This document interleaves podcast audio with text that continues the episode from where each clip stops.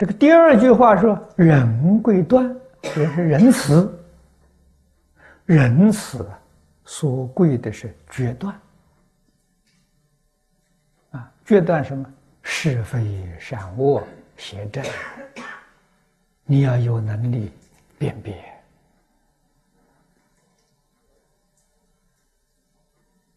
啊，这个才是真正的仁慈。佛家常讲。慈悲多祸害，方便出下流啊！可是佛家又说，慈悲为本，方便为门啊！但是从反面看呢，慈悲的确多祸害啊，方便出下流。这是什么原因？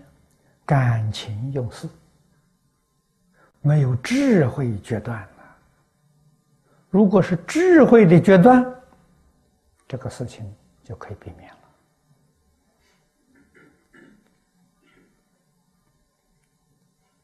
啊，所以佛法是智慧的教学。